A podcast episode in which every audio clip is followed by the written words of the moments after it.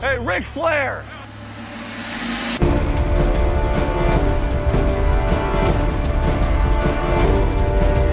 Blue 58, go! Herzlich willkommen zu Folge 88 des Schema FF Podcasts, Ausgabe Endstation Endzone mit David, Hi. Malte Moin Moin. und ich bin Marc. Ähm, wir haben uns äh, für diese Woche ja wie letzte Woche schon angekündigt was Besonderes vorgenommen. Dazu später dann mehr. Äh, nur zur Erklärung, wir werden heute die Spieltagsbesprechung etwas kürzer halten, auch die Highlights und so weiter. Alles etwas äh, knackiger. Und ähm, trotzdem natürlich vorab die Frage an euch, was habt ihr geguckt? Äh, bei den Frühspielen Red Zone. Und Seahawks war auch früh, ne? Mhm. Jo. Seahawks Bills. Und dann die Steelers. Und vom Nachtspiel so. Ja, erste Viertel, erste Hälfte so. Ja, und also David? Saint, Saints, Bucks. Ähm, ich habe zum Teil die Seahawks gesehen und dann von den Spätspielen die Red Zone und äh, Saints Bucks in Game and 40. Das ist, glaube ich, auch das einzige Spiel, was ich komplett gesehen habe. Ja, das kom- äh, einzige komplette Packers 49ers, wobei eher aus äh, Loyalität zu meinem Club als äh, äh, aus, aus äh, spielerischer Sicht, weil durch die ganzen Verletzungen und Covid-Outs in dem Spiel war ja schon durchaus zu erwarten, dass die Packers da äh, die Favoritenrolle einnehmen und dann auch gerecht werden können. Und das sind sie ja auch 34-17. Äh, sonst ein Red Zone gestern und äh, heute ein bisschen Sunday in 60 äh, beim Sport machen. Äh, Hast du es jetzt übernommen? ja, also ich habe jetzt auf dem Rudergerät gesessen und das vor die Couch gestellt und dann äh, dabei ein bisschen so ein paar Highlights gucken ist gar nicht so schlecht. Also äh, das ist natürlich nichts, um sich mit den Spielen tatsächlich zu befassen, sondern nur um sich auf den Stand zu bringen, ne? weil sonst kann ich mir auch die Highlight-Videos, die kurzen, bei The Zone, YouTube und auf der NFL-Seite angucken, da komme ich auf selber raus. Aber ist natürlich schön angenehm zusammengeschnitten, ne? Hat man auch wieder gesehen, dass die Falcons zittern mussten bis am Ende äh, wo man die ganze Zeit irgendwie drei Scores vorne ist und äh, die Broncos tatsächlich dann am Ende noch 21 Punkte im vierten Viertel holen. Da habe ich schon gedacht, ich habe es dann, äh, ja, war, war auch ein Frühspiel, ne? Das war ja wieder, boah, da habe ich gedacht, die choken das wieder weg. Ja, dachte ich zwischendurch auch, muss ich ehrlich sagen. So, gut, wir haben also alle ein bisschen Football geguckt. Deswegen ist Max heute nicht da. Der hat wohl keine Zeit äh, gehabt am Wochenende und hat vorher angekündigt, er hätte dieses Wochenende nur fünf Minuten des Ei fliegen sehen und deswegen hat er sich heute mal rausgenommen. Äh, kommen wir zum ersten Segment. Verletzungen.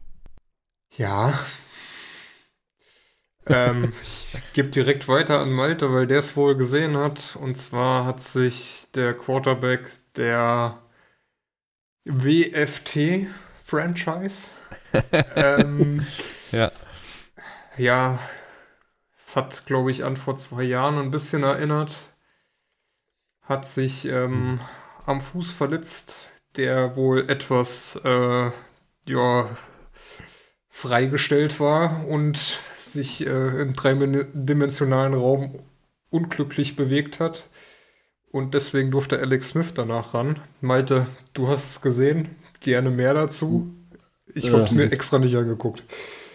Das kennen, ähm, das kennen. Ähm, im, in der ersten, im ersten Ablauf, in der ersten, wie sagt man, im Live-Bild sah das erstmal gar nicht so wild aus. Ähm, und dann haben sie aber die Wiederholung extra äh, langsam nochmal wieder gezeigt und der kriegt irgendwie halt so einen, einen Hit von der Seite. Und dann sieht man aber schon, wie, wie der, der Knöchel so wegknickt und dann fällt er halt um und fässt sich ans Bein und dann äh, der Fuß steht dann aber auch wieder in so einer Richtung ab. Das will kein Mensch sehen. ähm, also guckt euch nicht an. Das lohnt sich nicht. Äh, Ja, ist genau, genau, Malte. Macht das lieber nicht, ne? ja. Packt nicht auf die heiße Herdplatte und dann dürfen wir den Notarzt rufen. Mm, Ja, ich, also im ersten Blick hatte ich die Befürchtung auch, dass da irgendwas gebrochen ist, aber es ist ja wohl nur ähm, ausgekugelt und ja, muss trotzdem operiert werden. Da vielleicht irgendwie eine Knochenabsplitterung und Bänder, wenn irgendwas auskugelt, werden dann ja auch gerne mal in Mitleidenschaft gezogen. Also er fällt halt für die Fall Saison aus. Season aber, out, ne? genau. Ja, aber also so wie es dann in der ersten Wiederholung aussah, ist er vielleicht doch noch mal ganz gut davon gekommen, würde ich mal sagen. Ist ne, also das ist wahrscheinlich sehr schmerzhaft. Ich hatte mal einen kleinen Finger ausgekugelt, das war schon schlimm. Aber wenn ich mir dann vorstelle, irgendwie den, das Fußgelenk, muss ich nicht haben. Lecker. Sieht auch eklig aus. Machen wir weiter. Das, das, führt, das führt hier zu nichts. Alles klar. ähm, ein Spieler, der gerade aus der Verletzung zurückkam, nachdem er jetzt einen Monat verpasst hat, Christian McCaffrey, und sich mit, ja, sagen wir mal, einer soliden Leistung 18 Attempts für 69 Yards und einen Touchdown Rushing und 10 von 10 Bällen gefangen für 82 Yards und einen Touchdown. Fantasy-mäßig, glaube ich, knapp 36 Punkte zurückgemeldet hat. Hat sich wohl bei der Aktion, die wir auch als Highlight haben, kurz vor Ende des Spiels an der Schulter verletzt und könnte jetzt wieder längere Zeit ausfallen. Ja, äh, nicht so gut für die Panthers, die eh nicht so toll stehen. Aber ja, bitter. Auch, glaube ich, heute der einzige Kommentar, den ich dazu abgeben konnte. Zum Abschluss hat äh, Andy Reid den äh, Journalisten nach dem Spiel äh, noch gesagt, dass äh, Passrusher Taco Charlton ein gebrochenes äh, Lower Leg hat, also irgendwo im Unterschenkelbereich, und dass er auf IR gehen wird. Jo, dann direkt zum nächsten Segment. Die Highlights der Woche. Ja, die Highlights äh, wollen wir, wie gesagt, kurz halten. Mm, wir haben aber ein Video hier bei uns in, der, in den Show Notes stehen. Ähm, da kommt ein, ja, gerade wieder genesener äh, Christian McCaffrey, der sich da auch wieder gegen drei Defender durchprügelt. Er hatte ja, glaube ich, in der äh, in, früher in der, in der ersten Halbzeit noch auch noch so ein Play über, über einen Gefangenenball an, das ist auch an der Sideline. Ähm, da haben wir noch diskutiert, ob das eher ein Worst Tackle of the Week ist, aber ich habe dann da den CMC-Bonus noch mit rangestellt. ähm, der ist halt auch, ja, der ist schon ein guter Running Back mit einem mit einem mit einer mit einer guten Statur, also relativ klein, aber kräftig, also kann sich auch äh, gut rauswinden und äh, ist schwer zu greifen, ist flott auf die Füße und äh, ja, ich glaube gegen den möchte man jetzt nicht unbedingt äh, verteidigen müssen. Ähm, sollte, sollte man sich merken, den Namen. Der könnte vielleicht nochmal groß rauskommen. Könnte, könnte man, vielleicht, wenn er nicht so oft verletzt wäre, dann könnte noch was gehen. Genau. Hm, ja, weil wir es kurz halten wollten und weil wir da eventuell noch später drauf, äh, drauf zu sprechen kommen, würde ich jetzt mal ähm, die Statline von Josh Allen hier weglassen. Ich hatte dann noch erwähnt, dass, dann hat er leider, ich habe es ja, Malte hat gesagt, ich habe es gejinxt, äh, dass Alex Smith doch eigentlich ein relativ gutes Comeback jetzt die letzten zwei Wochen oder drei Wochen äh, feiert. Ähm, hatte gestern bis zu dem Punkt, wo ich es gesagt habe, auch eigentlich eine ganz äh, ansehnliche Statline. Äh, am Ende kommt er mit 24 von 32 Pässen, 325 Yards, ein Touchdown, drei Interceptions und einem schlechten Rating von 78,3 leider daraus, wobei die erste Interception da fällt sein Running Back hin und die zweite ist tippt. Äh, und die dritte ist scheiße. Da, die geht auf jeden Fall auf seine Kappe und die zweite, sagen wir mal 50-50. Äh, die erste ist Pech, da kann er, glaube ich, nicht wirklich was für, weil, wie gesagt, sein, sein Passempfänger da vorher hinfällt, ohne Gegnereinwirkung und dann da, wo er sein sollte, äh, ist dann ein Verteidiger, der kann den dann aufnehmen. Sah ein bisschen doof aus. Ja, ansonsten, ähm, die, ich glaube, äh, Jakob hat gerade noch irgendwo bei uns in der Gruppe ein Bild gepostet. Ähm, äh, aus Fantasy-Sicht krass, ne? Delvin Cook und Christian McCaffrey beide weit über 30 Punkte. Ähm, wer tippt hier eigentlich die ganze Zeit? Malta. Also. Ups. Ähm, ähm, Delvin Cook hat, was hat er gemacht? 22 Attempts bei 206 Yards, zwei Touchdowns und zwei von zwei Targets gefangen für 46 Yards. Also über 250 Yards Scrimmage äh, alleine. Ähm, CMC nach seiner Verletzung 18 Attempts für 69, ein Touchdown und 10 von 10 Receptions bei 82 Yards, ein Touchdown. Schon verrückte Zahlen, ne? Also da kommt einer gerade aus der Verletzung. Delvin Cook rastet sowieso komplett aus, die ganze Zeit schon. Letzte Woche gegen die Packers. Gut, die Run-Defense ist scheiße. Äh, diese Woche gegen die Lions, die Run-Defense scheint auch nicht besser zu sein. Man kriegt den einfach nicht in den Griff. Das ist schon verrückt. Also normalerweise ist ja immer der Quarterback, der mit Ab Abstand irgendwie die meisten Yards in irgendeiner Statistik stehen hat. Kirk Cousins hat 220 Yards auf der Uhr, Delvin Cook hat 206 plus Receiving Yards. Ja. Schon krass. Habt ihr noch was, äh, so wirkliche Highlights, wo man, wo man sagt, okay, das muss man auf jeden Fall gesehen haben, weil ich habe, glaube ich, in der WhatsApp-Gruppe öfter gelesen, dass es ja mal heute so ein Red Zone Day, äh, wo man sich nicht unbedingt ein Spiel zu Gemüte führen muss, was jetzt so ein, so ein Must-See ist.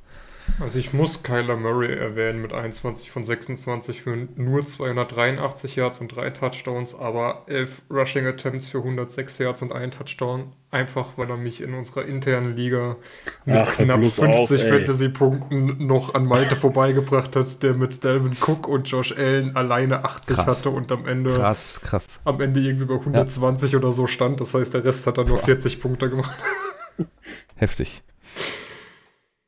Ja. ja pf, verrückt.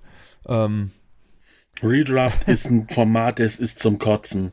Weißt du, Ja. ich hol die, ich hol die drittmeisten Punkte und spiele natürlich gegen den, der die zweitmeisten holt. Ja, Was, was soll. Ah, nee, da könnte ich ausrasten, was ey. ist das? ich habe auch die letzten, ich glaube, zwei oder drei Wochen die richt, also Dynasty, da ist eh nichts zu holen für mich mit meinem Kader, aber im Redraft habe ich mir zumindest noch in ein, zwei Ligen wirklich Hoffnung gemacht und da sind die letzten Wochen auch so vor die Hunde gegangen, als dann die, die, ähm, die Cowboys Offense äh, vor die, ähm, ja, über den Jordan geht, äh, wo die ganzen, in Anführungsstrichen Stars-Spieler, äh, Murray Cooper, jetzt CD Lamb, Sieg, die machen alle gar keine Punkte mehr, auch hier, äh, wie heißt er? Helft mir eben. Äh, Gallup, Hm. da kannst du auch nichts ja. mitholen. Nee. Und dann rasten auf einmal so Leute wie Jerry Judy aus. 7 von 14 oder 25, ein Touchdown. Gefühlt war der in, dem, in der zweiten Halbzeit bei den Broncos auch nur noch am Ball. Dann haben wir Gary Davids, äh, 4 von 5 für 70, ein Touchdown. Äh, ja, Tua, 20 von 28, 248, zwei Touchdowns, 122 und 7 Attempts für 35. Also er scheint sich auch zu trauen zu laufen. Ähm, äh, die Dolphins sind auf Playoff-Kurs, wenn man das, also zumindest versuchen sie auf Playoff-Kurs zu bleiben, ne? Sind es 5 und 3. Momentan wären sie äh, ja drin. Tatsächlich, Colts, ah ja.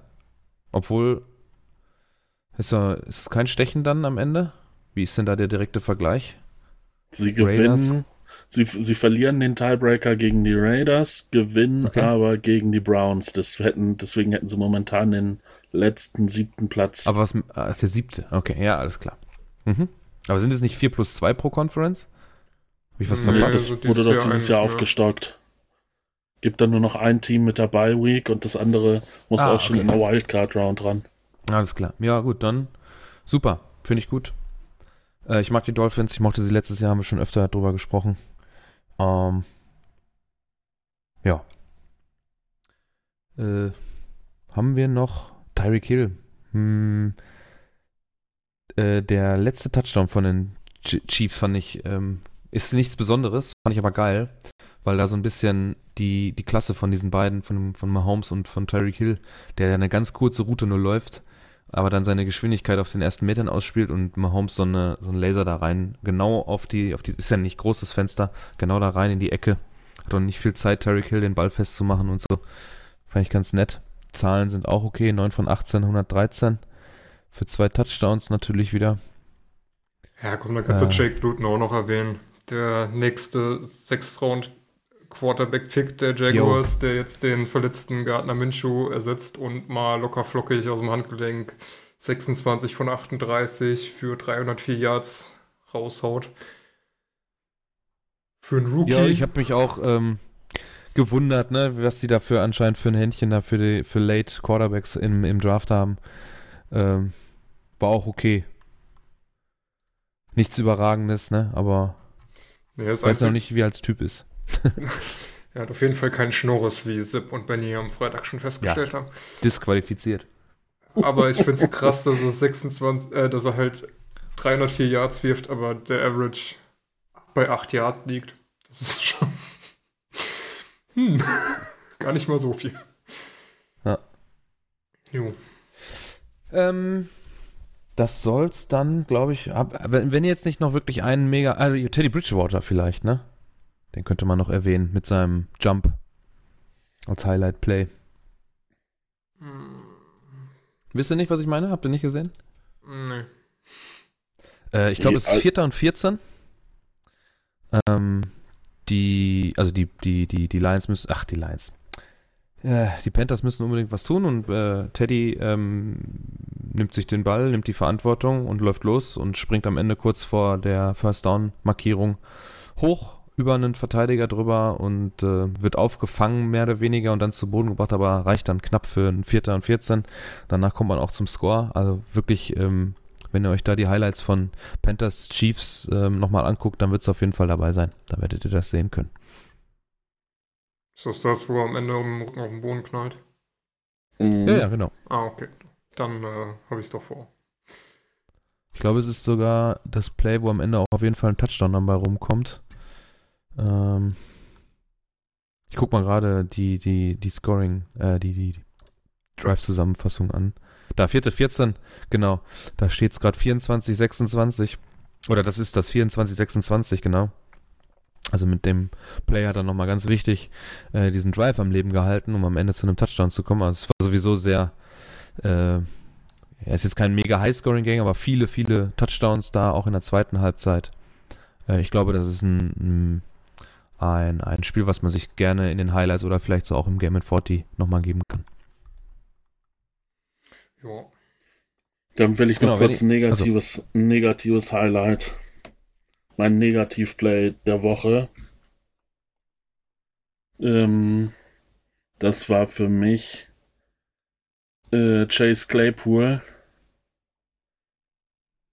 Kurz vor der Endzone der Cowboys.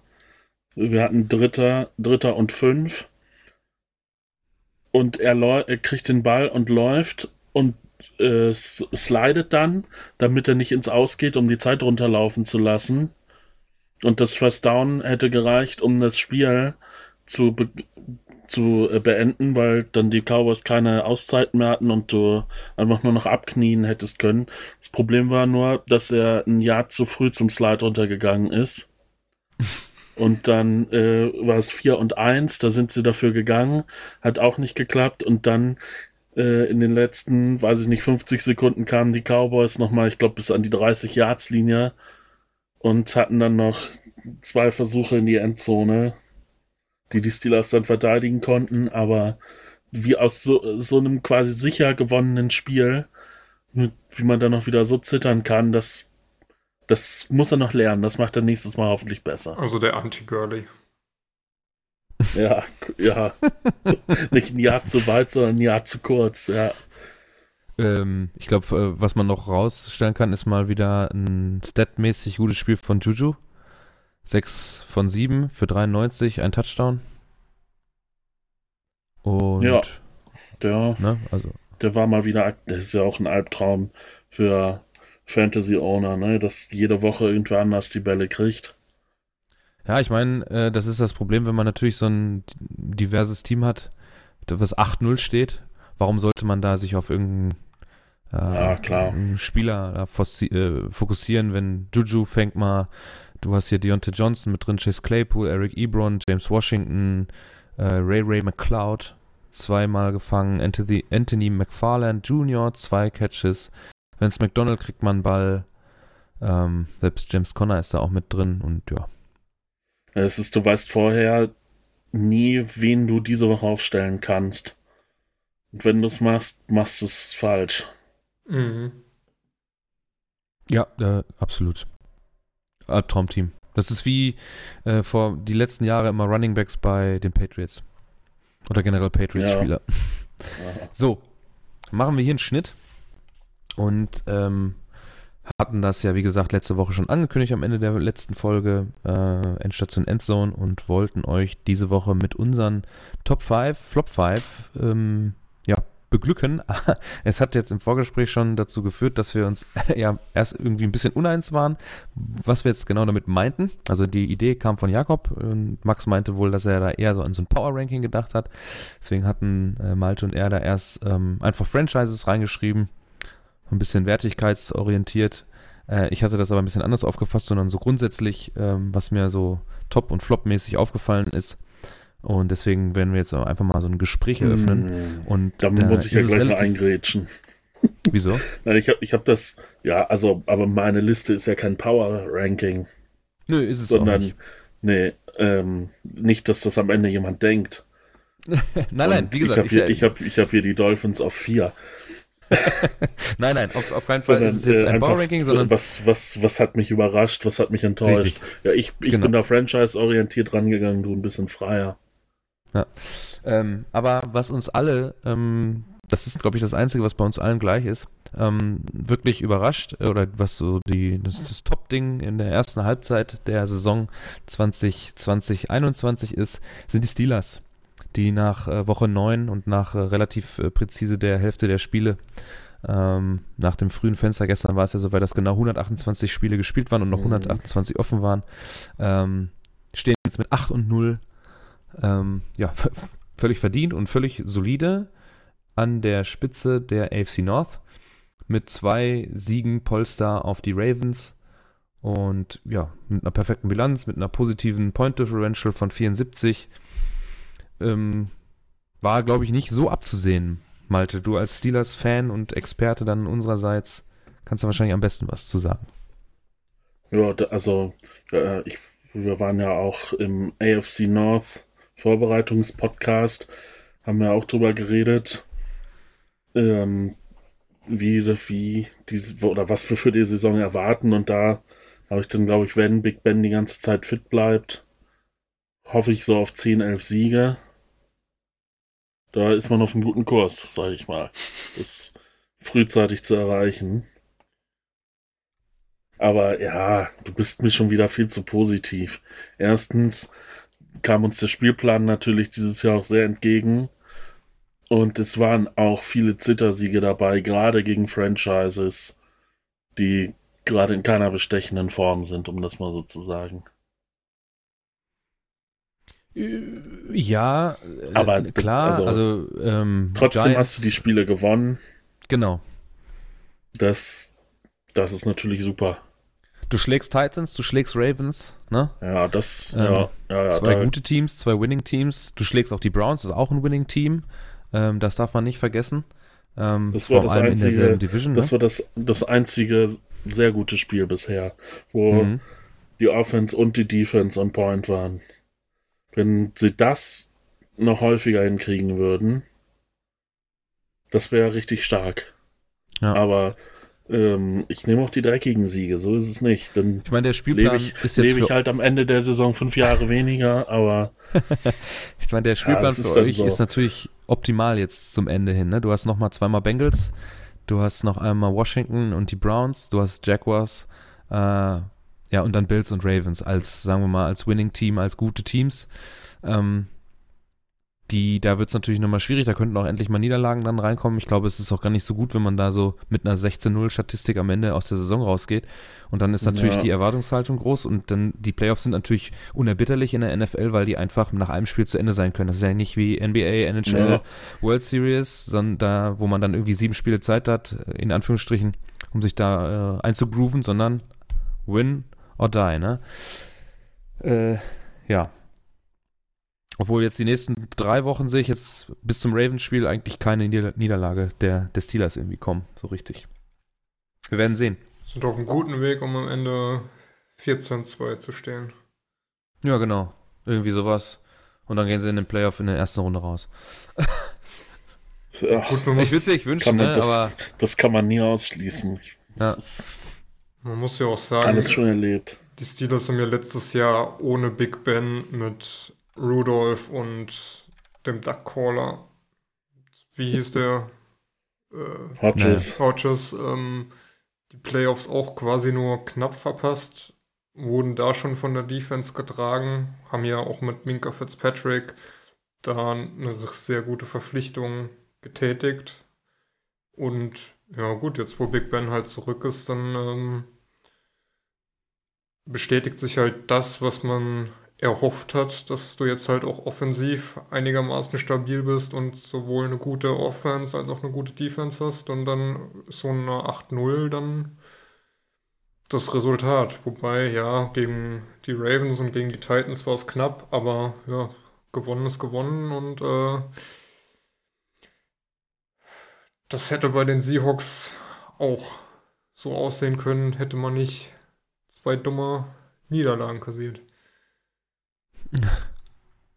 Ja gut, die hat man aber, ne? Ähm, Ja. Wir haben ja auch keine gute ja, Defense. auf jeden Fall.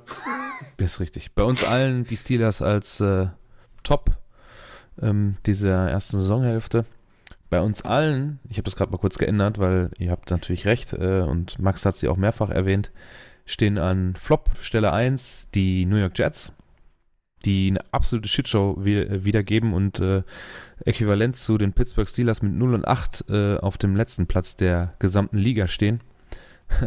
ähm, ja, und nur Scheiße produzieren, würde ich sagen. Ne? Spieler, die unbedingt da weg wollen, die sich da äh, ähm, übrigens jetzt ausgeglichenen Rekord da, wie hieß der Linebacker, der da gewechselt ist?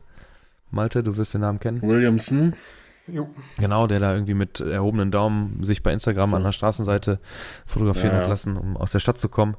Äh, dann jetzt diese Woche, ich weiß nicht genau, was äh, Inhalt war. Ich hatte nur die Schlagzeile gesehen, dass äh, die Jets-Spieler sich an die NFLPA gewandt haben wegen äh, Hidden Cameras auf dem Trainingsgelände und im Lockerroom. Ähm, weiß nicht, hat da einer was mal zu gelesen, worum es da genau geht? Na, ich habe Ja. den Link auch nicht angeklickt.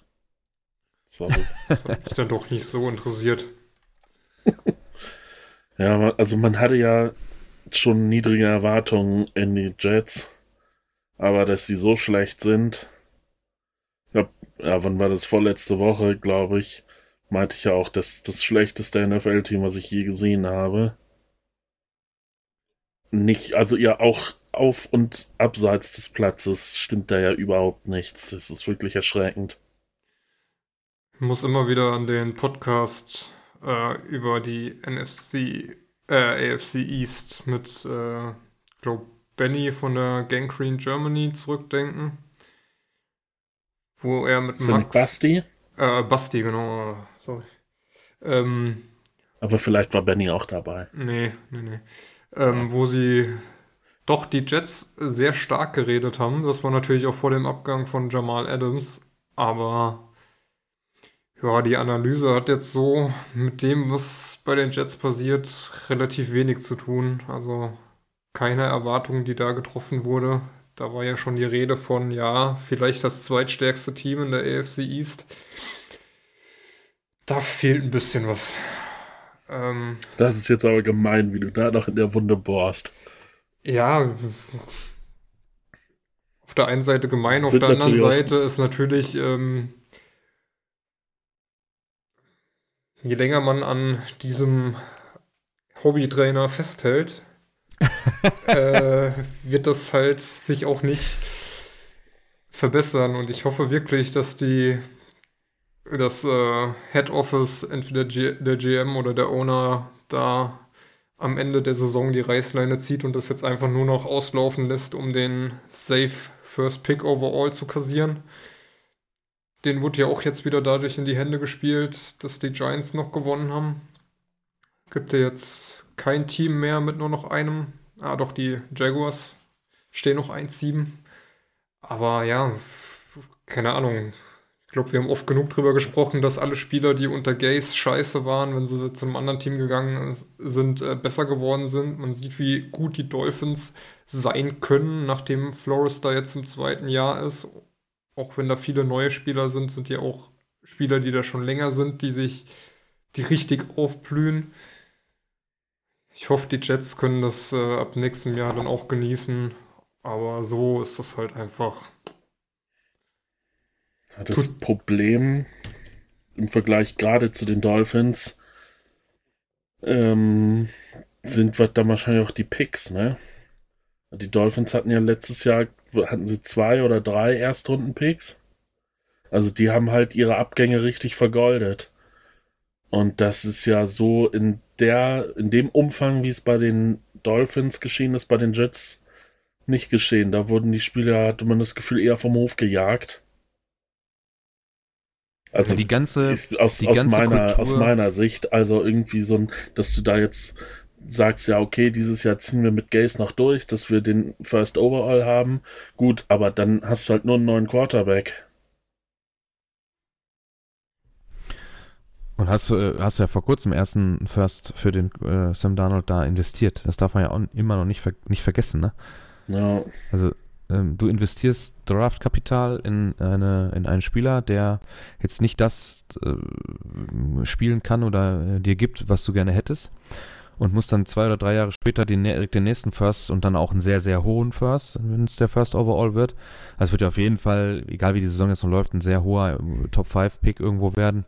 Ähm, muss den dann wieder für einen Quarterback aufwenden und Ma- Malte sagst es ja, so viel Picks haben die Jets jetzt nicht, um dann die anderen Baustellen, die es ja ohne Ende gibt, ähm, aber äh, ja, zu adressieren. Aber ähm, was für mich jetzt persönlich, ich habe jetzt gerade diesen Surveillance-Artikel über die Kameras im Lockerroom gelesen.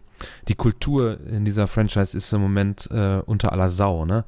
Ähm, der äh, CBA sagt zwar im Zuge der Covid-19-Protokolle, dass man in, einem, in den Team-Facilities mehrere Kameras äh, aufhängen darf, um die ähm, das Befolgen der, der Regeln äh, zu monitoren. Das sind aber öffentliche Bereiche und Teambereiche, aber nicht Privatbereiche wie Lockerroom oder Showerrooms und so weiter und so fort. Und egal, was da jetzt ist, die Kameras müssen weggemacht werden und ob das durch den CBA abgedeckt ist oder das äh, New Jersey äh, ja, die Privacy Laws, also die Datenschutz wahrscheinlich oder irgendwie, äh, na, äh, wie heißt es, ähm, Datenschutz. Persönlichkeitsrechte. Ah. Ja, Datenschutz ist es ja dann nicht. Da geht es ja ums äh, Persönlichkeitsrecht einfach, dass man dich nicht filmen darf, wenn du das nicht möchtest. Gerade nicht, wenn du dann auch noch in einem sehr privaten Umfeld wie dem der Umkleidekabine bist. Und da geht jetzt so ein bisschen die Kultur halt flöten, die so eine Franchise unbedingt braucht, auch wenn sie schlecht ist. Äh, da kann ich nur ein positives Beispiel nochmal aus der NBA nehmen. Das sind die Dallas Mavericks unter Mark Cuban, die auch ähm, nach dem Titelgewinn, als es dann um Rebuild oder in diese Richtung ging, nie äh, irgendwie den Eindruck vermittelt haben, nicht trotzdem gewinnen zu wollen und dann versucht haben, immer das äh, den Spielern auch zu vermitteln, die man da für kleineres Geld äh, Dirk Nowitzki an die Seite gestellt hat. Und da, wenn du, wie du gerade sagtest, Malte, dass dann da Spieler vom Hof gejagt werden, anstatt, ähm, das ist ja wie bei Schalke, dass man dann seinen Tafelsilber nicht vergoldet und da vernünftig Geld oder dann halt Picks oder sonst was äh, für bekommt, sondern man, man, diese Spieler verlassen den Verein, blühen woanders auf und helfen dir natürlich dann äh, ja doppelt und dreifach nicht mehr. Weder, dass du dafür Kapital bekommen hast, noch, dass sie dir irgendwie Leistung gegeben konnten. Warum auch immer. Und da äh, hast du recht, oder habt ihr recht, wenn, wenn man da auf den Draft guckt, der, ja, auch wenn man Top 5 äh, oder den First Overall bekommt, hast du einen Quarterback. Und das war's. gerade auch, was, das war ja eine Geschichte, die letzte Woche kursierte. Jetzt, wenn ich jetzt mal den direkten Vergleich, was so diese Franchise-Kultur angeht, mit den Giants ziehe, da war ja irgendwie Logan Ryan, dessen Frau irgendwie, wie heißt das, eine Eileiterschwangerschaft, heißt es, glaube ich, im Deutschen Ja, gibt, Ne? mhm. eine Eileiterschwangerschaft hatte und das ist halt potenziell lebensgefährlich, wo das dann irgendwie äh, der der die waren glaube ich schon in Miami zum Auswärtsspiel oder irgend äh, die waren auf jeden Fall unterwegs. Und dann hat sich aber irgendwie der Arzt äh, hat sich irgendwie um die Frau gekümmert und meinte nee geh damit unbedingt ins Krankenhaus. Und dann auf jeden Fall haben die sich da gut um ihn gekümmert und äh, um, um die Frau gekümmert. Und Logan Ryan meinte dann hinterher, ja, das wäre eine ganz tolle Franchise-Kultur und ihm wurde auch angeboten, dass er sofort nach Hause fliegen kann und halt ne, so eine typisch rührselige amerikanische Geschichte, sage ich jetzt mal. Aber solche Geschichten hörst du halt von den Jets in keinster Weise. Da ist nur verbrannte Erde. Ja, ähm, gerade in diesem Franchise-System, äh, die es halt in Amerika gibt, ist es wichtig, man darf schlecht sein, man muss vielleicht auch in bestimmten Situationen schlecht sein, kommt auf den Sport an. Ähm, bei der NBA haben wir ja schon öfter darüber gesprochen, dass da Tanking wesentlich mehr Sinn ergibt oder bei der NHL, um an die hohen Picks zu kommen, als bei einem 40-Mann-Kader. Äh, aber wenn man schlecht ist, dann bitte mit Stil. Und da gibt es äh, andere Teams, die das äh, deutlich besser hinbekommen. Und da kann man immer nur wieder, finde ich persönlich zumindest, die, die Dolphins äh, oder auch ein, ein Gardner Minshew für Jacksonville ähm, bis letzte Woche halt ähm, ja, positiv herausstellen. Weil man verliert zwar die Spiele und das ist ja dann irgendwo auch gut für die, die, die Franchise, wenn es um an, äh, ans Draften geht, aber man verliert die nicht so mit einer katastrophalen ähm, Leistung und äh, also da ist wirklich alles katastrophal in, bei den Jets im Moment. Ja, so komm, aber lass uns mal, wir können jetzt hier nicht eine halbe Stunde darüber reden, wie scheiße nee. die Jets sind. Wir haben ja noch jede Menge anderer Geschichten. Genau.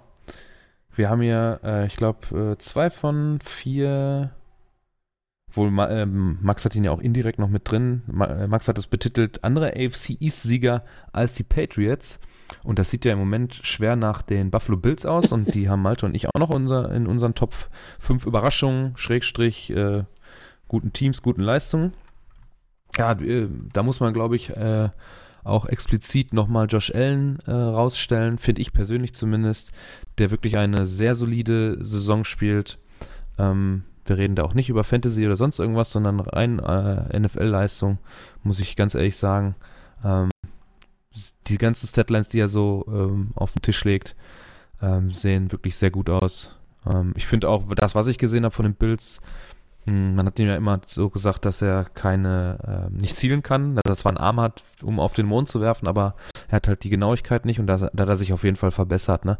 Er hat insgesamt eine 68,9-prozentige Completion Rate und äh, auch sein Rating ja. ist über 100, über 105 sogar. Äh, ja, hat seine, zwischendurch mal schlechte seine, Spiele. Auf seine komplette Karriere gerechnet hat er 59,9 Completion Rate. Und da sind halt diese 68 von dieser Saison schon drin. Also er hat sich da wirklich erheblich gesteigert. Ähm, es ist jetzt nicht, also ich finde jetzt nicht alles gut bei den Bills, zum Beispiel die Defense wurde im Vorfeld stärker geredet, als sie ist. Da waren wirklich auch ein paar Spiele dabei, wo die nicht gut aussahen. Aber es war ja, oder wurde ja so ja, erklärt, sage ich mal, dass das jetzt so dieses Jahr ist, wo, wo Josh Allen zeigen muss, dass er noch einen Schritt nach vorne machen kann. Und halt, ähm, um wirklich der Franchise-Quarterback zu sein, der die Bills jetzt nach vorne führt, nach vorne bringt. Und ich finde, das kann man durchaus sagen, dass er das geschafft hat. Auf Muss man Fall. mal hier so Vergleichswerte ganz kurz, David, bevor du was äh, sagen möchtest. Äh, Vergleichswerte 18, 19, 20. Ähm, die Completion Rate ist von zwei, äh, knapp 53 auf knapp 59 und, und auf jetzt knapp 69 hoch. Ähm, er hat äh, fast so viele Yards wie im gesamten Jahr 2019 nach der halben Saison. Also da fehlen noch 400 Yards ungefähr oder 500 Yards. Dann hat er äh, die Marke von 2019 schon erreicht. Ähm, hat jetzt fast schon so viele Touchdowns wie letztes Jahr. Hat natürlich auch einige Interceptions, äh, fünf an der Zahl.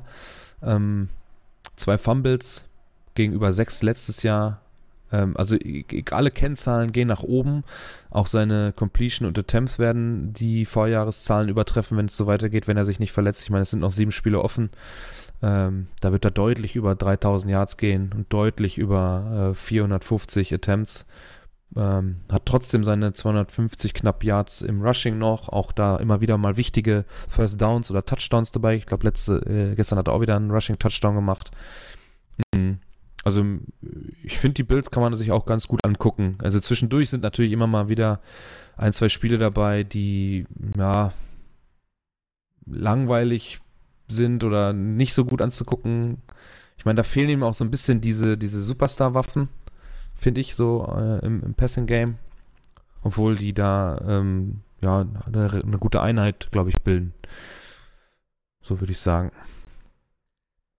Ja, ich meine, allein, allein schon für die Tatsache, dass er seine Genauigkeit verbessern kann oder konnte, was ja ähm, so von den Coaches immer wieder genannt wurde, dass das das Schwerste ist, was man, wo man sich als Quarterback steigern kann, an der Genauigkeit zu arbeiten äh, zeigt ja schon, dass er da sein Potenzial dann doch ausschöpfen kann und auch dazulernt und sicherer wird.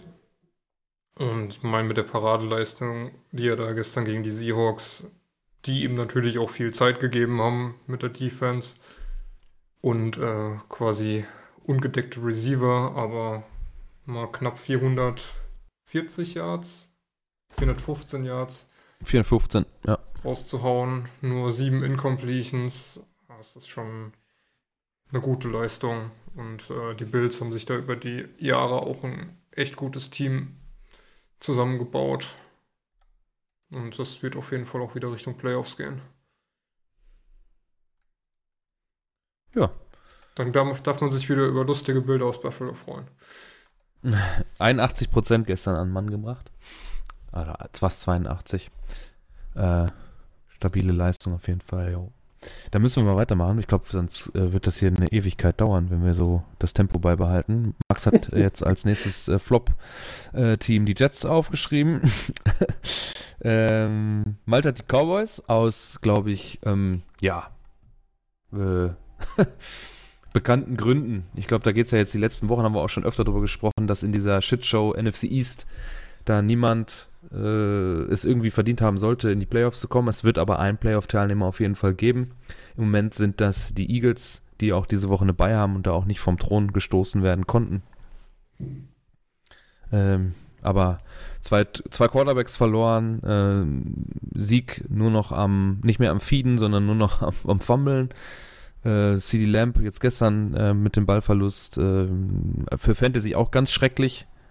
Ma, ähm, ihr könnt da, glaube ich, auch ein Lied von singen, Hm, wenn ich das richtig im Kopf habe, ne? ich habe ja sogar noch zwei von den einzelnen. Ja, Also Mal ich muss schauen. sagen, in der, in, der Division. mh, Also ich traue das den Giants oder dem Football-Team durchaus zu, da noch die Playoffs zu erreichen. Vom Rekord her sowieso. Aber äh, deren, also gerade bei den Giants fand ich jetzt die Defense auch unter der Woche gegen Tennessee. Nicht gegen Tennessee, gegen Tampa Bay. Äh, gerade in der zweiten Halbzeit ziemlich stark. Und ja, wenn Daniel Jones halt ein bisschen besser wäre, ne?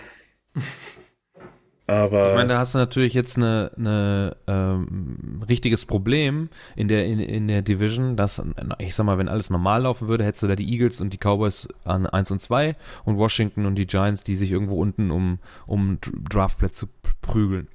Jetzt Ja. ist das da aber so eng und so schlecht, dass man ja mit relativ, in Anführungsstrichen, geringem Aufwand Playoff-Erfahrung sammeln könnte für ein dementsprechend junges Team. Jetzt muss man sich fragen, nehme ich lieber einen guten Dr- Draft-Pick mit oder gewinne ich zwei, drei Spiele? Also versuche zumindest alles Mögliche, um zwei, drei Spiele noch zu gewinnen und da relativ easy in die Playoffs zu kommen und seinen, seinem Team ähm, diese Erfahrung zu geben. Also gebe ich alles dafür, um in die Playoffs zu kommen oder nicht? Ne? Es ist schwierig. Bei den Jets sieht es ja eher danach äh, zum Beispiel jetzt aus, äh, würde man alles dafür tun, überhaupt nichts zu holen und das schlechteste Team aller Zeiten zu sein. Und in der Division weiß nicht, ob sich das lohnt. Die Frage ist halt auch, ob man sich bei den Giants im Front Office eingestehen kann, dass, äh, ja, wie heißt der, Daniel Jones äh, vielleicht nicht der beste Quarterback-Pick war. Das ist dasselbe Thema wie bei den Bears mit Trubisky, ne? Oder bei den Jets mit Darnold. Ja. Wobei man da, wenn man den First Overall kriegt, glaube ich, relativ schnell sagen wird, okay, wir nehmen Lawrence und äh, haken das ab. No. Äh, kommt natürlich auf den neuen Headcoach dann an, wenn es den denn dann geben soll. Der muss ja dann auch noch sein Wörtchen da äh, mitreden. Vielleicht kommt dann wieder so ein überraschender Pick und naja. Gut. Äh, was habe ich denn? Ich habe äh, Atlanta, viertes Viertel. Gut, das sollte jetzt bekannt sein. Es ist ja fast gestern wieder äh, dazu gekommen, dass die Falcons im vierten Viertel eine Führung äh, verkackt haben. Ich habe da gerade auch nochmal drauf geguckt. Die haben gestern bis zum vierten Viertel immer drei Scores äh, vorne äh, ge- gelegen und am Ende äh, scoren die Broncos nochmal 21 Punkte, also drei Scores und äh, die Atlanta machen, äh, Falcons machen dann auch noch einen Touchdown im letzten Viertel. Also es wäre auch fast schon wieder soweit gewesen. Die haben es jetzt auch genug gechoked. Es war mal wieder wichtig, im vierten Viertel ein Spiel zuzumachen, auch wenn es knapp war am Ende. Äh, David, du hast die Chargers da bei dir stehen. Jo. Bin ich äh, nicht deiner Meinung. Ähm, naja, also ich finde es schon beeindruckend, wie man es geschafft hat, als LA Chargers in den letzten zwei Jahren das Franchise von einem Playoff-Teilnehmer, der mit den Chiefs mithalten konnte und den Wildcard-Spot nur bekommen hat, weil man einmal gegen die Chiefs verloren hat, das Ding zu einem Team niederzuwirtschaften, was äh, quasi nirgendwo mehr mithalten kann. Und ähm, mein letztes Jahr waren es hauptsächlich Melvin Gordon, der da gefehlt hat. Aber da hat man äh, in der Defense so viel Mist gebaut. Die Offense ist ja weitestgehend zusammengeblieben. Und jetzt hat man zwar einen Herbert, der eigentlich ganz gute Spiele macht, aber man schafft es nicht mehr zu gewinnen. Und ähm, finde ich ein gutes Beispiel dafür, wie schnell man von einem Playoff-Kandidaten zu einem Team, das um die frühen Draft-Spots mitspielt, werden kann. Und äh, finde ich ziemlich enttäuschend eigentlich auch, weil das Team nominell so schlecht nicht ist. Damit hast du mich dann doch überzeugt. Aber ich tausche meinen Platz 3 auf der Flop 5 Liste trotzdem nicht aus. Und das ist für mich, also die Bengals O-Line, das ist jetzt keine großartige Überraschung, aber ich finde, das ist ganz schrecklich für äh, Joe Burrows, weil der eigentlich, wenn ich da mal äh, Bengals geguckt habe, wirklich äh, mich überrascht hat, wie er sich in dem schlechten, in der schlechten O-Line dann doch noch irgendwie bewegen kann und da äh, Plays an den Mann bringt. Ich meine, diese Woche hat er jetzt nicht gespielt, aber wahrscheinlich ist er auch froh, dass er mal Pause hat. ähm, es sah die letzten Wochen für ihn dann doch nicht so ganz so schlecht aus. Also er hat sich da relativ schnell ähm, äh, ja, eingefunden. Äh, Joe Burrow natürlich ohne S am Ende. Ähm, und hat gar nicht ganz gute Spiele hingelegt. Wenn man das mal zum Beispiel vergleicht, hier äh, hat auch eine 67-prozentige Completion Rate, hat auch schon fast zweieinhalbtausend Yards an den Mann gebracht. Äh, ist eigentlich meistens so rund um die 200 Yards. Gegen Cleveland sind über 400.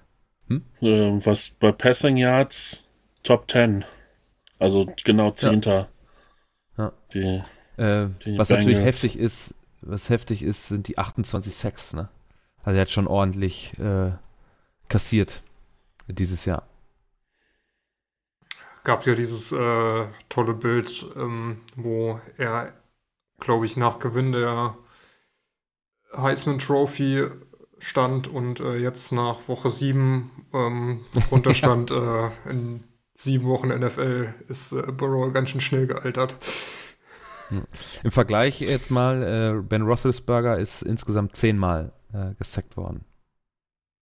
ja also gut, aber nimm mal ein Team mit ähnlich schlechter O-Line. Wie oft ist denn Russell Wilson? ich würde ja, ich würde ja, ich würde ja gar nicht, ich würde ja sagen, man, äh, Ben hat jetzt hinter einer guten oder einer besseren O-Line nicht so viel Yards zusammengekriegt und äh, ich meine, braucht er natürlich auch nicht, klar, also keine Frage, das ist, das ist eine Voraussetzung. Was denn? Äh, da, da, bin ich anderer Meinung. Das wäre schon schön, wenn er das.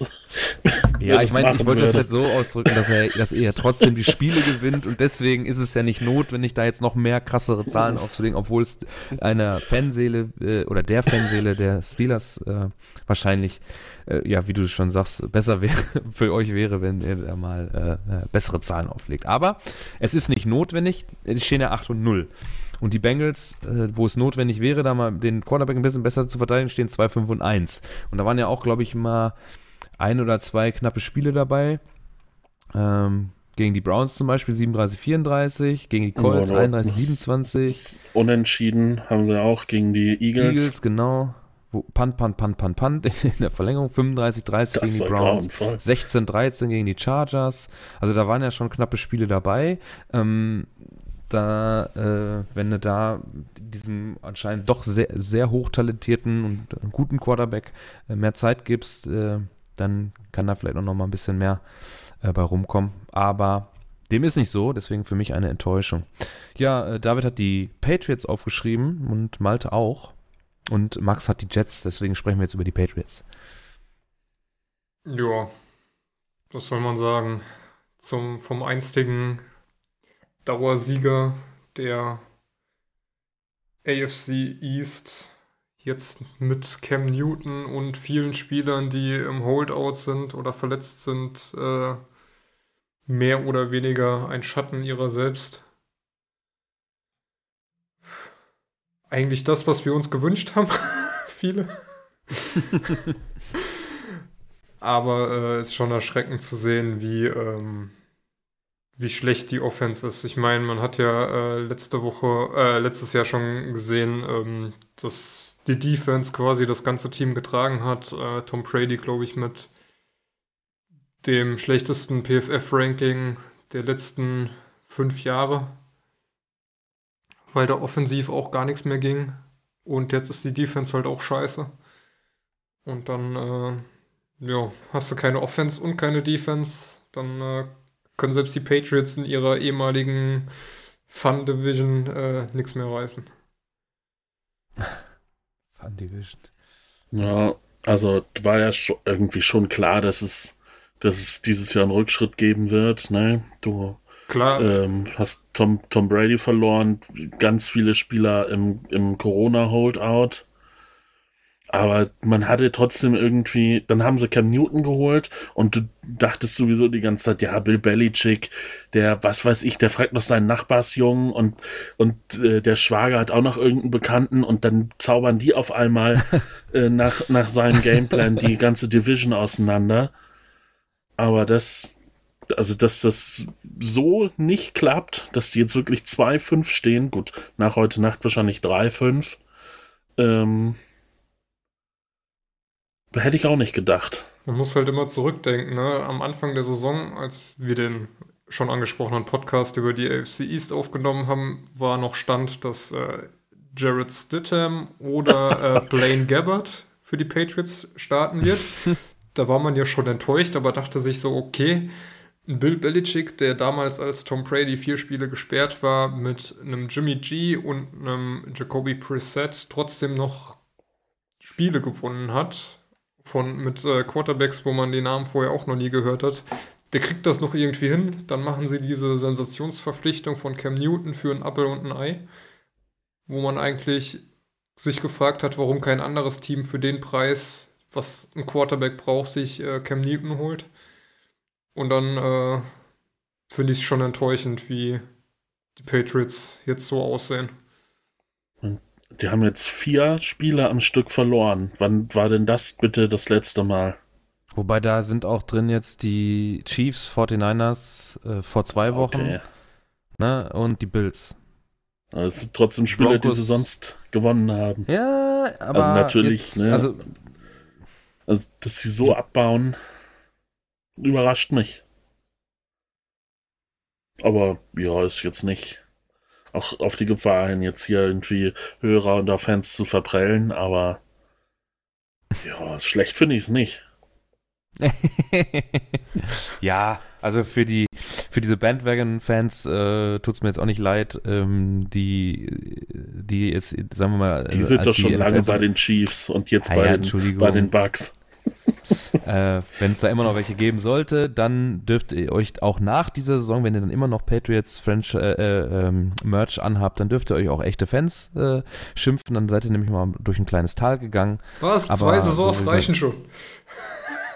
Also so, so, so jung wie die NFL in Deutschland ist, reicht das, ja. Ich dann muss mir das immer noch vorhalten Tal. lassen mit den Seahawks. Ja, ja, zu Recht. Die sind ja auch jedes Jahr genau. gut. ich habe meine zwei Jahre, drei Jahre McCarthy Shitshow auch hinter mir. Ich war jetzt zwei Jahre nicht in den Playoffs, Leute. Wow. Überlegt euch das mal. Wow. Haben wir es ja doch alle ganz gut getroffen mit unseren Franchises. So, ähm, positiv. Ja, Wenn ja Max andere, das hört, der rastet aus. andere AFC-Sieger als die Pets sind, ist ja die Patriots auch mit abge, abgearbeitet. David hat ja an Platz 4 bei sich und Malte an 3 die Titans. Die habe ich jetzt nicht mit äh, raufgenommen. Ich habe äh, stattdessen die Rookie-QBs äh, und da würde ich das einmal kurz abfertigen. Äh, Joe Burrows macht mir Freude, wie er sich äh, verhält in dem, in dem, äh, ähm, ja, in dieser, hinter dieser schlechten O-Line. Dann Justin Herbert macht eigentlich auch Freude und das sind ja eigentlich die beiden äh, wichtigen ähm, finde ich eigentlich äh, eine positive Herausstellung, auch wenn beide Franchises dann eher schlecht sind. So, und jetzt könnt ihr einmal über die Titans sprechen. Bitte, ich lasse dir den Vortritt. Mist, ich dachte, du machst das. ähm, Ja, kann ich auch. Wollt ihr eigentlich, ihr wollt gar nicht aufnehmen, ihr macht das immer so, so Quatsch. ähm, Wir sind nur höflich. muss sagen, ähm, nach, der, nach dem, was die Titans letzte Saison gezeigt haben, nachdem dann auch Tannehill übernommen hat, ähm, war ja schon abzusehen, auch mit einem überragenden Derrick Henry, dass äh, das dieses Jahr auch wieder in eine ähnliche Richtung gehen kann.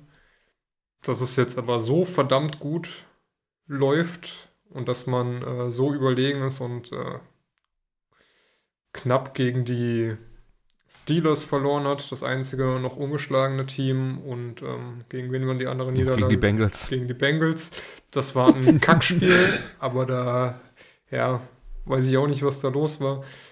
Aber ähm, du hast einen Henry, der weiterhin ganz klar ein Top-Running-Back ist. Du hast ähm, Tannehill, der sich weiterhin beweist, dass es richtig war, Mariota auf die Bank zu setzen. Ähm, hast mit AJ Brown einen äh, Second-Tier-Receiver, der letztes Jahr schon eine überragende Rookie-Saison hatte und äh, dieses Jahr trotz auch Verletzungen äh, direkt weitermacht. Das ist halt einfach mm, offensiv ein richtig gutes Team, defensiv ja, vielleicht noch ein bisschen Potenzial. ausbaufähig.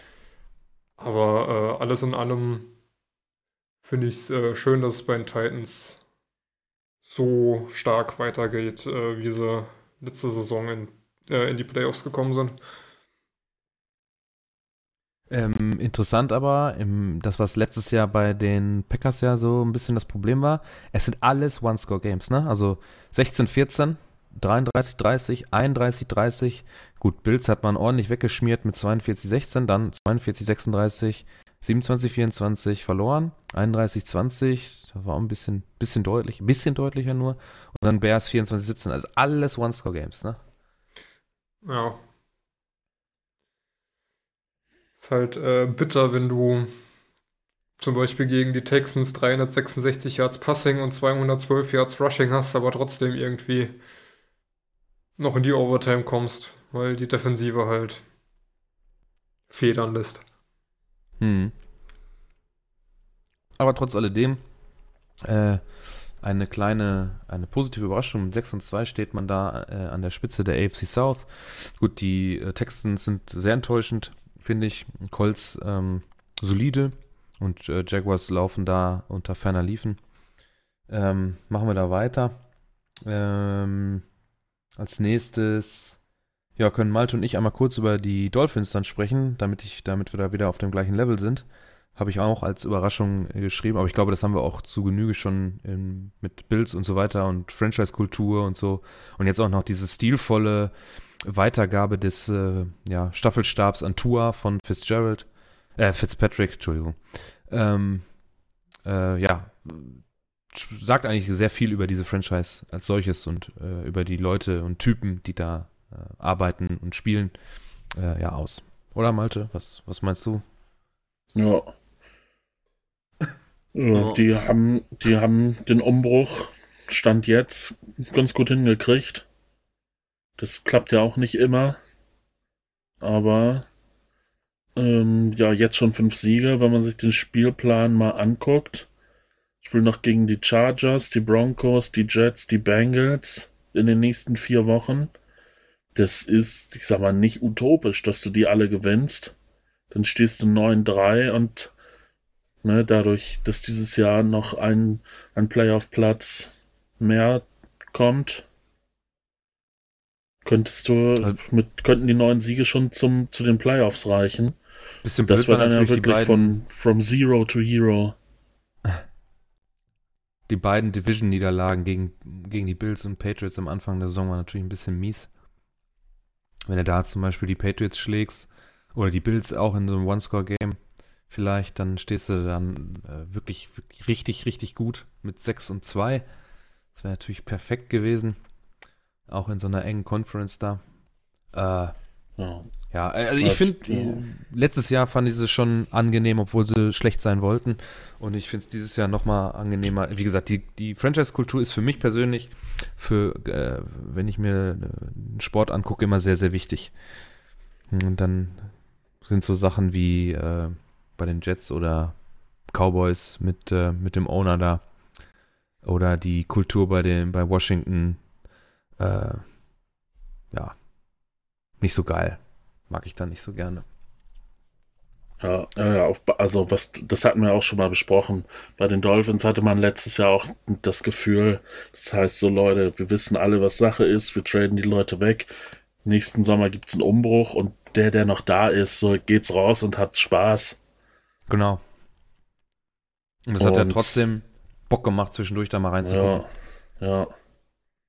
Und dass, dass sie jetzt den Umbruch so gut hinkriegen in so kurzer Zeit. Hut ab. Ja. Ähm, so, jetzt muss ich kurz mal, wir haben die AFC East ab, Titans ab, Bills ab, Chiefs, Steelers, haben wir alle weg, Jets, Jets, Jets, alles weg, Patriots, Cowboys, Jets, Jets, Chargers, Patriots, Bengals, O-Line, Atlanta, Jets, dann hm, haben wir die Dolphins weg, die Titans weg, dann hat Max hier einmal geschrieben, dass es Überraschungsteams wie die Raiders, Dolphins und Cardinals gibt, genau. Und ähm, ja, wir beide haben als Flop noch mit reingeschrieben Covid oder der Umgang der Liga mit Covid. Und ich finde persönlich, ich glaube, ihr könnt mir da zustimmen, dass es in keiner anderen Sportliga so viele mh, Fälle gibt und dann, dass dann da die, die Teamfacilities andauernd geschlossen werden müssen von unterschiedlichen Teams, Spieltagverschiebungen, äh, ich glaube, Bye-Weeks sind jetzt auch schon fast alle durch und neu belegt worden von den Teams, die es da getroffen hat. Ne? Also das wird jetzt auch langsam eng da, äh, wenn da nochmal was passieren sollte. Dass, dass du so viele Fälle hast, liegt natürlich auch daran, dass du riesen, riesen Roster hast, dann noch Practice. Squad und für jede Gruppe einen eigenen Trainer und Assistenten und da hast du ja, was weiß ich, 200 Leute pro Team. Naja, 200 Keine ist vielleicht Frage. übertrieben, aber 100.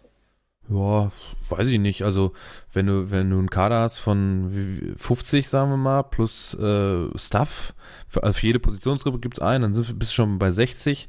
Äh, Special Teams Coordinator, bla bla bla, Physiotherapeuten, Medical Stuff. Also Ja. sagen wir, 200 ist vielleicht echt ein bisschen hoch, aber so 100, 100 Leute dürften das auf jeden Fall ja sein. Ähm, dass es da schwieriger ist, das alles im Zaun zu halten, keine Frage. Aber wenn ich da äh, beispielsweise lese, dass man äh, wo, worauf die, ich glaube, irgendwer hat da auch darauf hingewiesen, dass man die Positionsgruppen nicht so strikt untereinander belassen sollte, weil wenn da einer was hat, dann müssen alle in Quarantäne und wenn ein Tight End dann ist, dann müssen alle Tight Ends in, äh, Tight Ends in Quarantäne. Und schon hat man Mhm. sich dann auf einmal die, die, äh, die, die, die Startaufstellung kaputt gemacht und alle seine Pläne sind im Arsch, weil man sich, an- weil man an sowas nicht denkt. Und dann muss man dann, dann doch mal durchmischen. Ähm, ja, Ja, was, also ich finde auch äh, nicht nur von der NFL wird das schlecht gemanagt, sondern du liest ja auch immer wieder News, dass Verantwortliche oder ganze Teams oder Spieler äh, bestraft werden, weil sie sich nicht an die Vorgaben halten.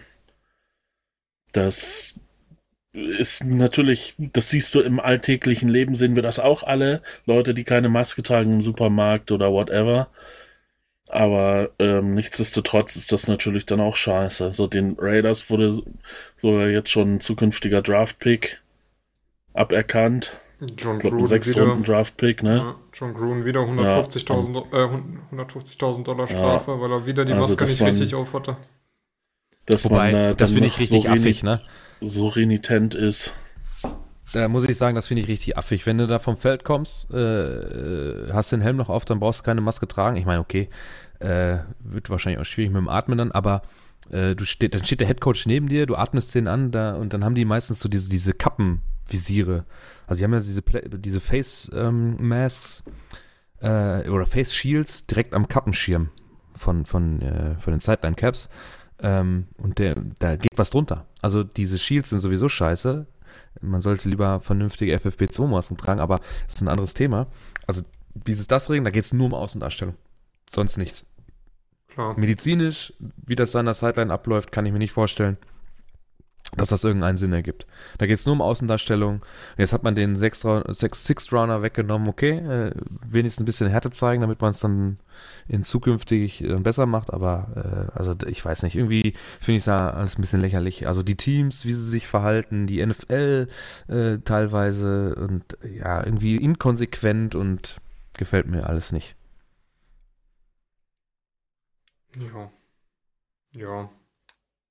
Auch, dass teilweise in Florida noch sehr lange Zuschauer waren, obwohl die USA so hart getroffen wurde von Covid, äh, ist irgendwo unverständlich. Gestern waren doch auch wieder in ein paar Stadien Zuschauer. Echt? Also. Ja, ja. Auf jeden Fall. Bei den Chiefs waren das, welche, Atlanta waren, glaube ich, auch welche. Also bei Chiefs auf jeden Fall, das ist das letzte Highlight-Video, was ich gesehen habe. Da waren auf jeden Fall Fans. Das weiß ich mit Sicherheit. Das kann ich halt auch nicht nachvollziehen. Das ist genauso nicht nachvollziehbar wie in Deutschland, dass in Berlin da weiterhin Fans in den Stadien sind. Ja, es ist, wenn du föderalistisch das entscheiden kannst und jeder Staat oder jedes Bundesland darf halt selber seine Regeln da umsetzen. Es macht ja auch du bis zu einem gewissen Grade Sinn, aber gerade Berlin, ne? Naja. Okay. Gut, machen wir weiter. Äh, genau, machen wir schnell weiter. Äh, ich glaube, keiner hat mehr Bock auf dieses Thema, aber das wird uns äh, vielleicht noch ein bisschen begleiten. Ähm, ja. Mit Sicherheit. Äh, ja, ja. Äh, Malte hat an der Stelle die Vikings noch mit drauf als Enttäuschung. Ja, vor der so, muss man jetzt, muss ich ja jetzt selber drüber lachen, dass ich in unserer Season Prediction, das war irgendwie für mich so eine Division, wo ich überhaupt nicht wusste, was ist jetzt Fisch, was ist Fleisch, weiß ich auch immer noch nicht. Die Packers mal hui, mal fui. Die Bears haben einen Winning Record. Mittlerweile nicht mehr so deutlich, weil sie jetzt auch drei Spiele am Stück verloren haben. Und da habe ich halt die Vikings als Division-Sieger getippt. da sind sie ja nur auch weit von entfernt. Ähm ja, ich weiß gar nicht, ne? Cousins jetzt wieder, wieder fit. Äh, mit gut Dix ist weg, aber du hast ja mit Thielen immer noch einen guten Receiver, der aber dieses Jahr auch unter seinen Möglichkeiten bleibt. Ja, kriegt mehr Aufmerksamkeit, so. ne? Hat keinen Dix mehr neben ja. sich, der ihm auch ein bisschen die, die ja, Aufmerksamkeit aber dafür, ne? dafür für 480 Yards, damit irgendwie 150 hinter Justin Jefferson. Da hätte ich wohl gedacht, zaubert er mal ein paar bessere Zahlen jetzt äh, aufs Parkett. Gut, du hast Delvin Cook. Der rasiert ja, der natürlich ordentlich gerade. Wahnsinn, ja. Aber ja. Von denen habe ich mehr, ja, weiß ich nicht mehr, ja, mehr als 3-5 habe ich da schon erwartet. Jetzt, dass jetzt wirklich sagst. die Division gewinnen, weiß ich gar nicht, aber Jetzt, wo du es sagst. Ja, dass sie so abkacken, weiß ich nicht. Ja, Bitte. Schon, ich will dich nicht nochmal unterbrechen. Ja, er macht immer eine Pause und ich denke mir, okay, jetzt kommt nichts mehr. Ich weiß, ja. Ihr seid die Pausenmeister beide. Ey. Immer so, äh, dann Luft holen, dann kommt nichts mehr, dann, dann, fängst du an zu reden und dann, ja, aber dann. Äh, also, jetzt wo du es sagst. Ja, äh, hatte ich gar nicht so auf dem Schirm, aber ja, Vikings eigentlich so vor der Saison auch mit den Packers so um die NFC North hätten, ja. Sind eigentlich so ja, die doch, zwei, die man Fall. auf dem Schirm also, hatte, ne? Klar, definitiv. Jetzt die beiden äh, damit reingenommen. Ähm, nur ich finde, ich glaube, die, die jetzt zur Hälfte würde ich euch recht geben, aber ich glaube, die kommen noch. Da, das wird noch was äh, äh, Richtung Konkurrenz für die Packers geben. Das ist halt der Cousins-Effekt. Ähm, oh, da müssen, ja, okay. die, müssen die Packers auch noch ein paar Spiele verlieren. Das stimmt natürlich. Aber ähm, das ist auch durchaus möglich. Bei der schlechten Run-Defense, die wir haben. Äh, obwohl da kommen jetzt auch nicht mehr so krass die Gegner. Weil die Titans kommen halt noch und dann gibt es gegen Henry richtig einen auf der Fresse. Naja. Was haben wir noch? Die NFC East haben wir zu Genüge besprochen. Die haben wir alle auf der Liste der Flops noch draufstehen. Noch die Rams. Äh, Du hast, ach ja, du hast auch noch die Rams und Malta noch die Falcons, obwohl die Falcons sind ja jetzt klar deutlich, warum, ne? Also vierte Viertel und die, die Falcons. Ja, ja, äh, da haben wir auch schon drüber ne? gesprochen, ja. Haben wir auch schon drüber gesprochen. Dann kann ja David noch mal was über die Rams sagen. Ähm, die Rams stehen zwar 5 und 3, man darf natürlich aber nicht vergessen, dass vier der Siege gegen die NFC East waren. Das heißt, das sind Siege, die man jetzt nicht so hoch hängen sollte. Und da finde ich es für ein Team, was äh, letztes Jahr noch gegen die Seahawks um die Playoffs gekämpft hat, sehen sie jetzt auch äh, nicht mehr so toll aus. Ähm, Aaron Donald macht zwar, letztes Jahr richtig scheiße? die waren letztes Jahr 9 und Irgendwie so 7. mit, hm, okay. Da hatte ich anders in Erinnerung. Sind halt auf Running Back immer noch äh, am Suchen, wer da die Todd Gurley-Nachfolge antritt.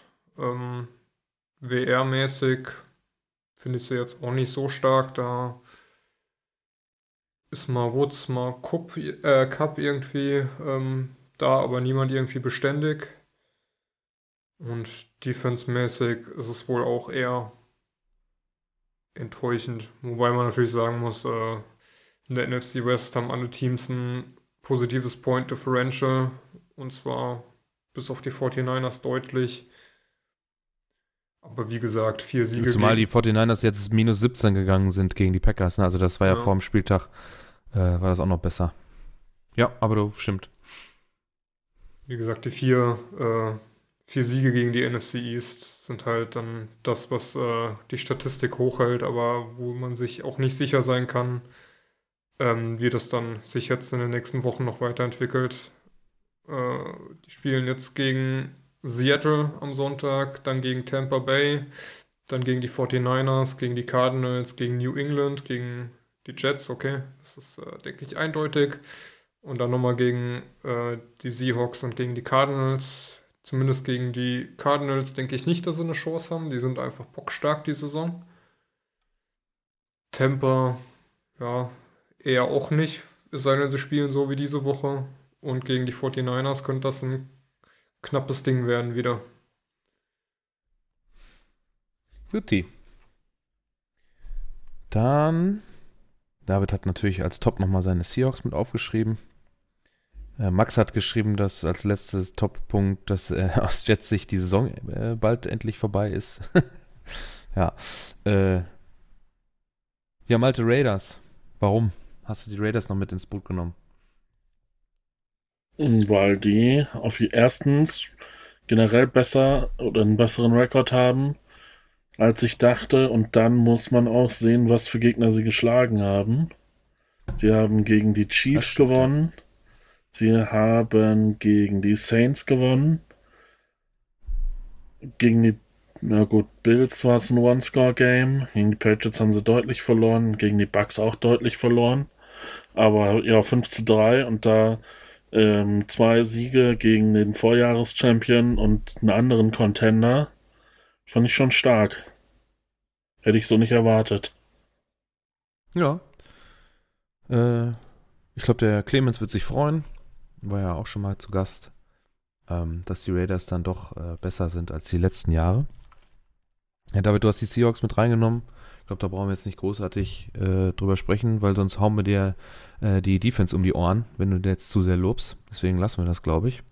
Ja, doch, ich kann es in einem Satz zusammenfassen. Dann mach es. Es ist überraschend, dass die Seahawks trotz einer der schlechtesten Passing Defense trotzdem geschafft haben, irgendwie 6-2 zu stehen und eigentlich 7-1 stehen müssten. Ha.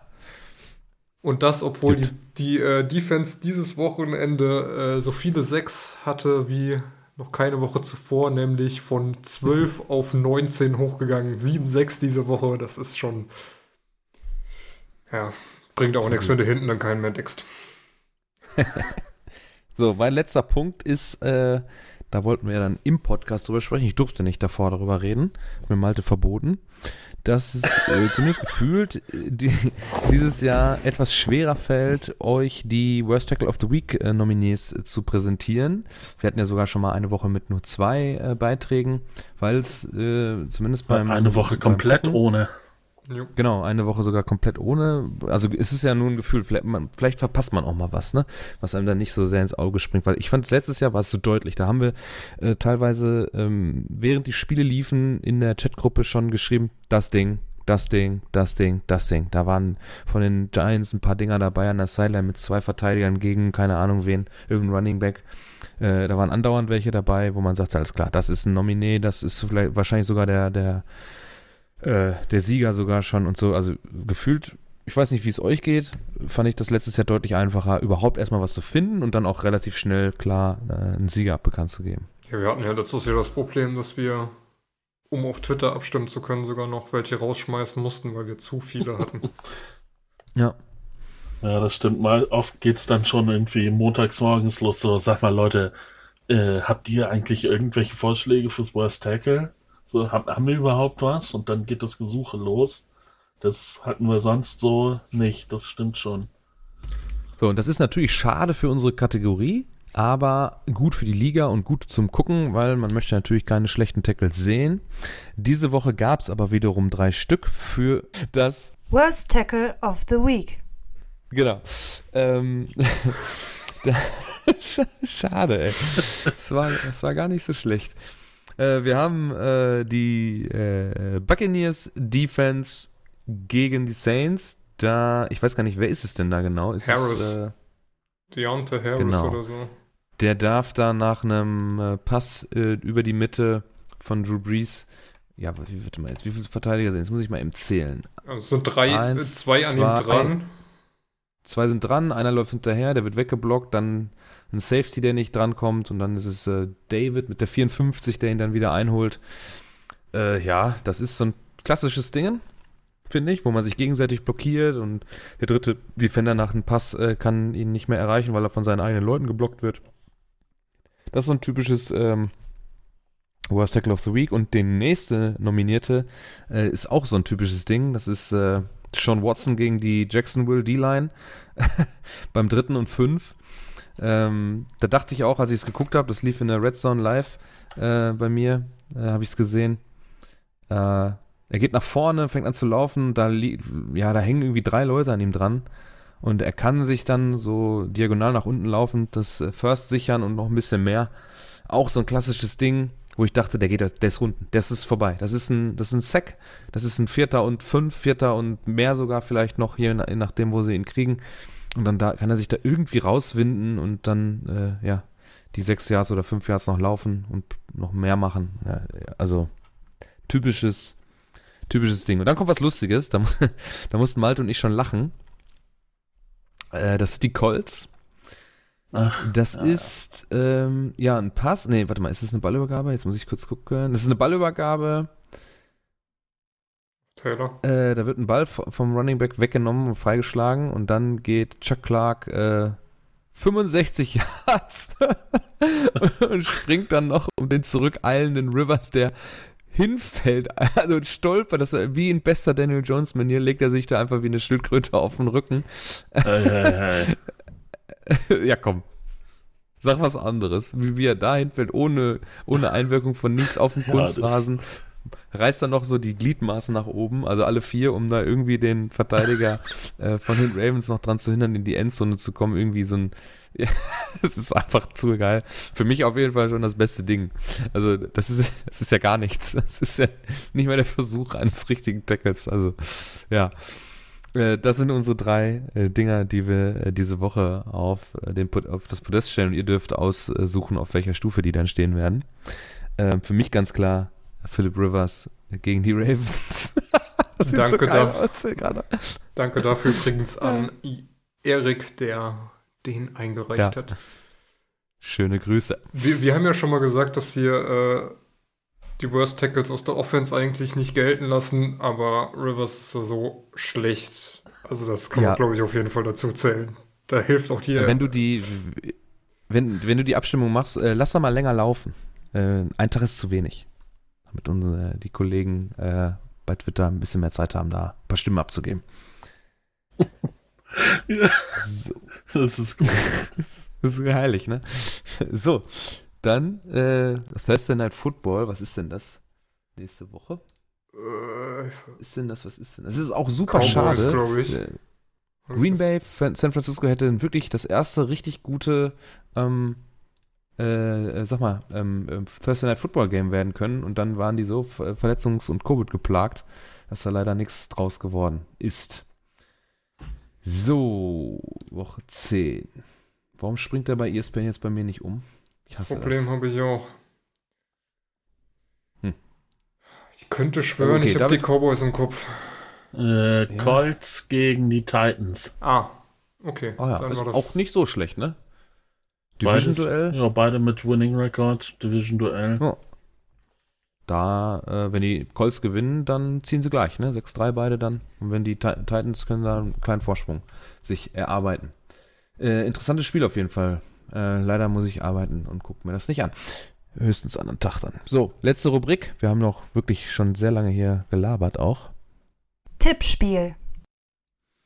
Und da hat der David vorbildlichst seinen Monday Night Football äh, Tipp für Patriots at Jets äh, abgegeben und tippt 31-10. Also es ist wieder heute mal so ein Spiel, äh, wo keiner sich äh, so richtig absetzen können äh, wird oder aufholen können wird, weil äh, wir alle in dieselbe Richtung getippt haben. Max am engsten mit 17-10. Also er hat da noch Hoffnung, dass es ein One-Score-Game sein, sein könnte. Ich habe 24-9 getippt und Malte hat gerade 27-12 eingegeben. Schön vier Field Goals. Ja, ich habe drei. äh, David hat, äh, was hast du? Wie, wie kommt das? Ein Field Goal, ein Touchdown, okay. Oder geht's Ja, ja, anders? Ja, geht auch noch anders. Äh, ja.